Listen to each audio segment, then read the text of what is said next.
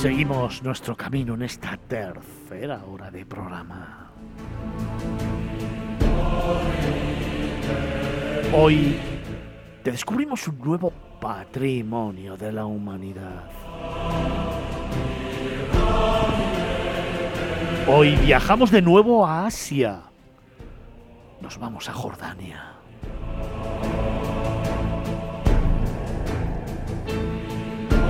Hoy visitamos Wadi Rum.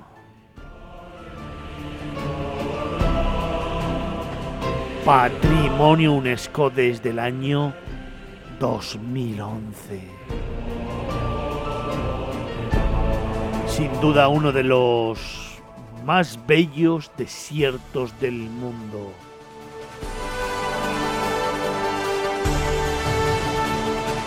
Es una de las visitas imprescindibles de Jordania, es el desierto rojo.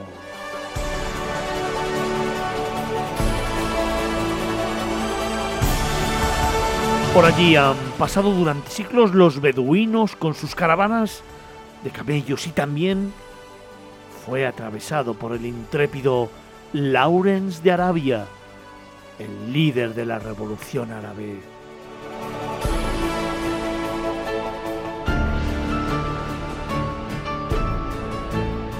De hecho, te cuento que en Wadi Rum tuvieron lugar algunas de las principales batallas del ejército árabe contra el imperio otomano.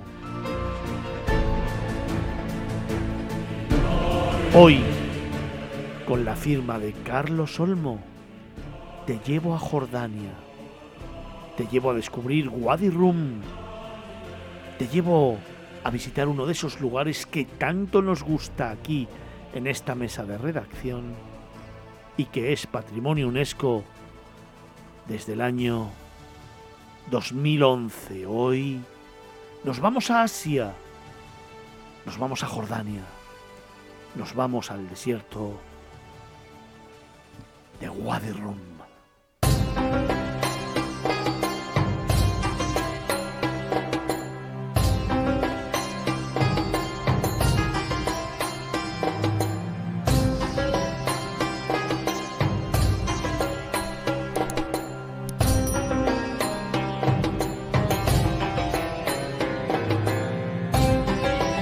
El área protegida de Wadi Rum tiene una superficie de 74.200 hectáreas y está ubicada en la parte sur de Jordania, al este del Valle del Rift y al sur de la escarpada meseta central de Jordania.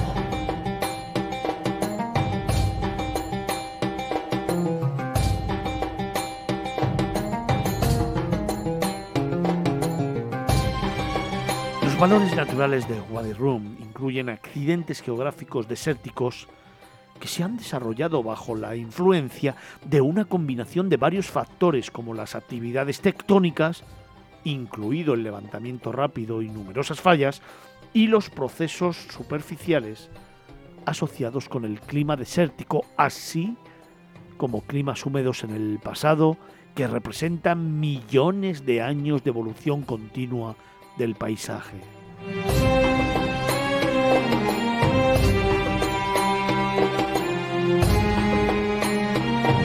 Carlos, antes de adentrarnos en todo lo que guarda celoso este desierto, haznos una diapositiva, una imagen, una fotografía de dónde estamos. Eh, estamos en el sur de Jordania, muy cerca del Mar Rojo. De hecho, Rum formó parte del Mar Rojo hace unos cuantos miles de años, pero bueno, la progresiva desertización de toda esa zona, de, no solo de Jordania, de lo que es Jordania ahora, sino de toda la península arábiga, ha llevado a que muchas zonas que antes estaban cubiertas por el Mar Rojo, pues ahora eh, sean, como en este caso, un desierto.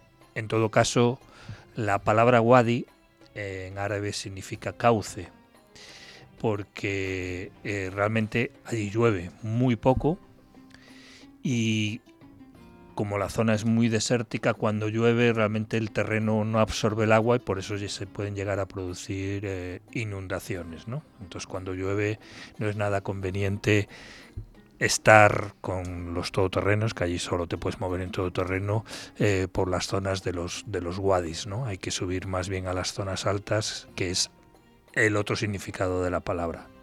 Rum es una zona alta. Entonces estamos en una zona prácticamente desértica. Uno de los es un desierto muy pequeño porque en hectáreas parece mucho, pero luego resulta que son 740 kilómetros cuadrados. Si lo comparamos con los 9 millones de kilómetros cuadrados que, que tiene su hermano mayor, el desierto del Sáhara, del Sáhara, que prácticamente cubre gran parte de lo que es el norte de, de África, pues es un desierto muy muy pequeño, pero para que os hagáis una idea de la importancia que tiene, de los más de 1.100 lugares patrimonio de la humanidad que, ha nombrado la UNESCO, solamente hay 39 que sean mixtos.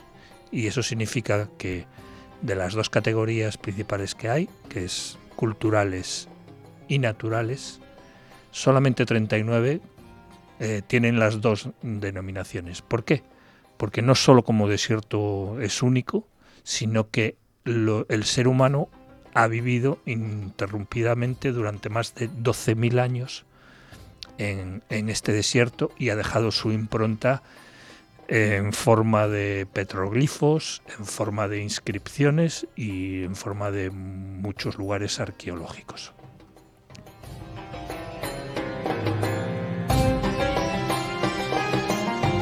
Precisamente allí vamos a encontrar petroglifos, inscripciones y restos arqueológicos generalizados que van a dar testimonio a esos 12.000 años de ocupación humana e interacción con el entorno natural, lo que ilustra la evolución de la actividad humana pastoral, agrícola y urbana en la península arábica y la historia medioambiental de la región. Son miles y miles y miles de vestigios de otras civilizaciones, culturas y de la evolución de la raza humana que vamos a poder encontrar allí. Sí, ahora mismo cuando lo visitas, eh, lo que te encuentras normalmente toda la gente que trabaja allí, toda la gente que gestiona eh, Rum como recurso turístico, los conductores de, los todoterrenos, los eh, cocineros y los empleados de los eh, campamentos, porque por si alguien no se lo había imaginado, ahí no hay ningún hotel como tal, ningún edificio sólido de paredes, sino que son campamentos, algunos de ellos muy sofisticados, eh, yo personalmente cuando, cuando estuve, que hace, poco, hace pocos meses, en la ruta donde iban, nos iban dejando los diferentes campamentos, en nuestro todoterreno iban dos señoras que tenían aspecto como muy eh, pijo, podemos decir, y, y habían querido llegar en taxi a su campamento y el taxi se había quedado en la arena. Ahí hay que ir con todo terreno. Entonces las llevamos y el campamento de ellas parecía un campamento de estos de, la luna, con tiendas octogonales. Eh, vamos, mm, parecía de, de, la luna. Nosotros mm, preferimos, por supuesto, alojarnos en un campamento tradicional beduino ellos llevan miles de años viviendo allí, saben perfectamente cómo gestionar el viento con la arena, el calor, eh, cómo cocinar eh, de manera eh, que, se aproveche lo poco que hay en la zona y por supuesto es lo que recomiendo a nuestros oyentes.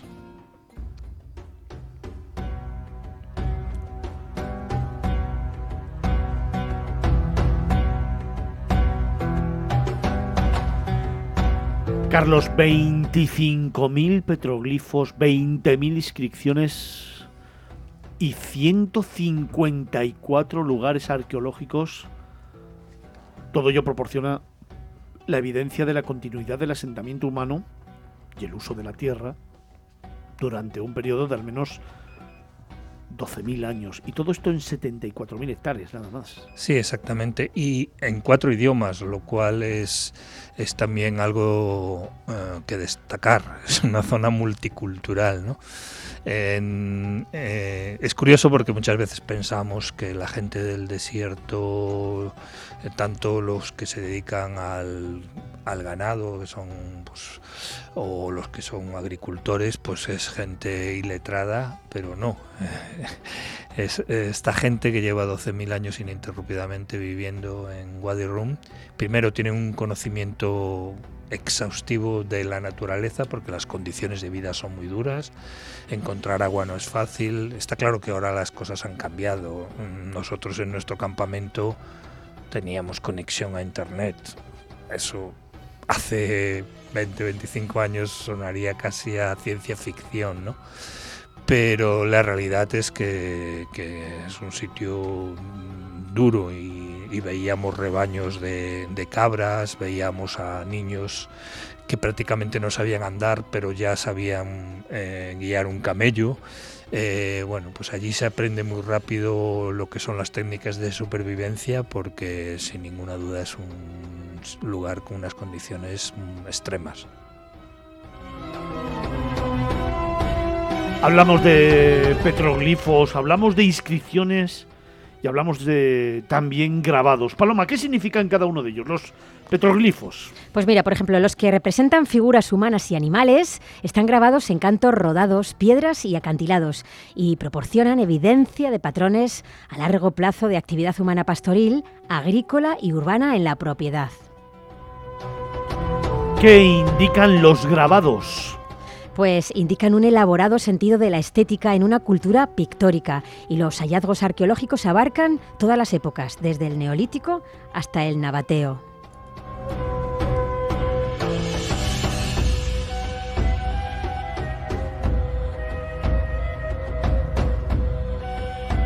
Carlos, además nos vamos a encontrar con una gran variedad de accidentes geográficos en Guadirrum. Sí, el que piense que en Guadirrum solo va a subir y bajar dunas de arena está totalmente equivocado, porque es fascinante lo que antes en la introducción contábamos de que la actividad tectónica ahí ha sido eh, fuerte y eso se nota muchísimo en a veces encuentras gargantas eh, casi cortadas a cuchillo en las que prácticamente si te cruzas con alguien te, tienes que poner de lado porque tienen solamente un metro, un metro y algo de, ancho, en las cuales muchas veces hay vegetación porque está más protegido del sol. De hecho, algunas zonas de la de la garganta probablemente salvo a mediodía no pegue el sol. Y, pasear por esas gargantas te, deja absolutamente impresionado. Pero es que luego también tienes arcos de piedra que como se suele decir ahora, antes hablaba eh, David de lo instagrameable que es eh, Santorini o, o Míconos, y aquí también hay lugares muy instagrameables donde hay colas de gente esperando para hacerse una foto encima de un arco de piedra espectacular, de piedra rojiza del desierto. Eh, y, bueno, yo no, no hice esa cola, por supuesto, pero, pero las hay. Y, y, geológicamente es absolutamente fascinante. Entonces, en ese sentido, eh, bueno, desiertos hay millones, hay muchos en el mundo, pero la UNESCO mm, valora en Wadi Rum no solo el aspecto cultural, que es indiscutible, 25.000 petroglifos no, no se encuentran en cualquier lugar, pero es que como desierto también es absolutamente espectacular. Wadi Rum es reconocido a nivel mundial como un paisaje desértico icónico, famoso por su espectacular serie de montañas y valles de arenisca, arcos naturales de piedra y la variedad de gargantas estrechas, acantilados imponentes, deslizamientos de tierra masivos y formas dramáticas cavernosas. Ya que hablábamos de lugares instagrameables, Felipe, ¿cuál sería el tuyo aquí en el desierto de Wadi? Pues mira, hay dos fundamentales. Eh, uno sería em, la escultura dedicada a Lones de Arabia, eh, que es eh, un símbolo en Wadi Rum y bueno, pues que todos eh, o casi toda la gente ha visto una película maravillosa que era los de Arabia y allí puede ver efectivamente una escultura dedicada a él. Y el segundo sería salir de la jaima, yo tengo la suerte de dormir en una jaima, eh, y salir de, tu tienda Bere y pues, mirar hacia arriba, mirar por la noche, mirar hacia arriba y ver el cielo, un cielo estrellado. Una corrección, no es Bere es beduino. Bueno, sí, bueno, bien, bueno. Bueno, los berberes también tienen. No, pero los que los que viven en Wadi son beduinos y además súper orgullosos. Ellos te dicen que primero son beduinos y luego son jordanos. No, no, yo estuve hablando con bastantes de ellos y es una característica de, esa gente, que ellos dicen, nosotros nos hemos currado aquí durante 12.000 pues, pues, años, pues, mientras que Jordania como país no tiene ni 60 o 70 ante, ante, la sapiencia de Carlos me pliego y reconozco que yo pensaba que se podía quedar igual, se puede utilizar la palabra berebere, pero a partir de ahora no, de beduinos. Son, comunidades diferentes, hombre. sí, pero, pero, para, pero quiero decirte para dormir en la Jaima, para dormir en, esa, en esa tienda de campaña que tienen bueno, ellos. entonces tu momento por la noche... Mi momento por la noche es salir de, mi Jaima eh, y mirar al cielo y ver un cielo estrellado, maravilloso, limpio, que yo creo que en otros lugares del mundo no se puede ver como ese. Qué bonito. De hecho, la palabra beduino significa morador del desierto. Eh, y es un idioma específico, bueno, un idioma no, un dialecto específico que hablan los beduinos.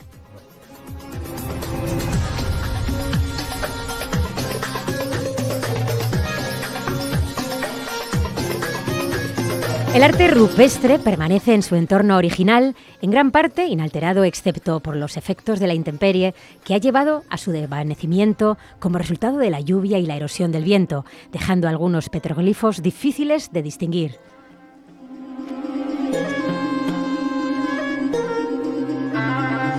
Además, el graffiti moderno tiene un impacto negativo en varios de los dibujos e inscripciones originales. Sin embargo, el hecho de que se hayan documentado tantos petroglifos e inscripciones significa que su capacidad para transmitir las tradiciones culturales de las personas que los hicieron continúa y que califican como un recurso importante para la investigación. Carlos, ahora sí, ¿cuál es tu lugar casi secreto? Eh, mi lugar casi secreto es subir a una de esas montañas, bueno, no, son montañas como tal muy altas, pero alguno de esas, de esas eh, colinas eh, a ver el atardecer. hay algunos que son muy populares, con lo cual no vas a estar solo, sin ninguna duda, pero bueno, hay otros que, lo son menos y y ver el atardecer no siempre te garantiza, porque estamos hablando de un desierto, muchas veces hay viento, hay polvo en suspensión, eh, a veces no es un atardecer especialmente mm, bonito, pero si te quedas en silencio y vas observando cómo cae la luz, cómo va cambiando el color a tu alrededor de pues, pues todo lo que es eh, la arenisca, eh, bueno, es una experiencia absolutamente increíble. Y luego déjame decir en este caso dos momentos, después ya de cenar, cuando evidentemente allí te acuestas eh, normalmente temprano, porque empiezas muy temprano las excursiones antes de que el sol se ponga duro, eh, pero yo lo que aconsejo es quedarte en la puerta de tu jaima, mirar al cielo y si tienes la suerte de que sea una noche despejada, es un destino ya no Starlight, es Star Multilight. Yo creo que por primera vez en muchos años estamos los tres de acuerdo, ¿no? Yo creo que el sí. momento. Yo creo que sí. Yo creo que es, es que es el momento fundamental. No me lo puedo creer, ¿de verdad lo vamos, decís? vamos, hay otro momento que se puede considerar que es el que he dicho antes, también antes de este, que es el atardecer, ¿no? Porque atardecer en el desierto siempre es muy interesante cuando, cuando incide la luz, ¿no? Pero y sentarte, sentarte en, en otros desiertos en una duna, aquí te puedes sentar en un cerrillo de los que hay eh, y ver el sol cómo se va poniendo por detrás. Y hay unos rojizos. Por eso, es, el tono, el tono rojizo que tiene allí. Que además, curiosamente, mm, que me di cuenta también es que eh, los, los, pañuelos que se ponen los, em, los nómadas, para no... Beduinos. No, no, vamos a ver, es que, vamos a ver, es que yo quiero hacer una acotación. El pueblo berebere también en muchos momentos viene del desierto, o sea, viene del Sáhara hacia arriba. Pero bueno, vamos a dejarlo ahí. Eh, lo que se ponen los beduinos, eh, o los nómadas, es también rojizo. Es curioso porque es una diferencia que hay con respecto a otros eh, Sí, bueno, que se ponen en otros lugares de... Los tuaregs son los hombres azules. Exactamente, eso es lo que, a lo que yo iba. Aquí son un poco en plan eh, rojizo.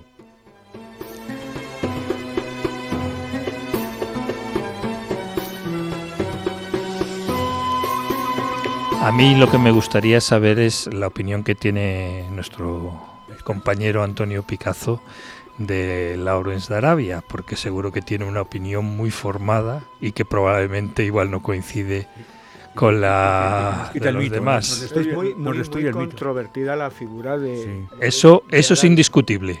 ¿vale? Es muy controvertida. tú eres pro o hater. No, vo- voy a estar un poco empatado, ¿no? Empatado en este, en este sentido, ¿no? Eh, es la clásica figura romántica que los ingleses son tan amigos, ¿no? Los románticos ingleses, sabes que estaban en todos sitios metiéndose donde no les llamaban, ¿no? Y Lawrence de Arabia me parece que estaba en un sitio donde nadie le había llamado, ¿no? Pero bueno, hizo un trabajo, hizo una función allí y entonces, pues esa es la controversia, ¿no? Hoy, En- hoy, fijaros que en lugar de antipático está empático. Irreconocible. Sí, Oye, sí, que está, él, porque- él nunca está antipático. No, ¿eh? es, es Hombre, el con determinadas es figuras. Creo- Picazo es Picazo. recordar que No el libro vamos a dejar las cosas claras. Yo no soy simpático, soy gracioso. Graciosillo. el libro- el colmo. Sí, el libro... Pilares de la Tierra, Los, ¿no? siete, no, los siete pilares de la Siete sabiduría. pilares de la sabiduría. Es un libro, a mí personalmente lo leí muy jovencito y me, me gustó. No sé si en una segunda lectura Yo creo que tú te has lo ido apreciaría. Sí, sí, sí, yo me he ido a Ken lugar. Se me, ha ido, se me ha ido la olla. Estoy con, todavía con los bereberes. Estoy Y, y con Vitoria. Y con Vitoria. Pero, pero estoy- ¿qué has, qué has bereber- be- bereberbido hoy? Dejadme, dejadme que nos acercamos a las 12 del mediodía. Tengo que ir terminando estos patrimonios de la humanidad. Eh, Carlos, como siempre, un último mensaje. El último mensaje es que si van a visitar Wadi Rum y tienen la oportunidad, no pierdan, no pierdan el viaje en globo. Es una auténtica maravilla, de los mejores lugares del mundo para subir en globo.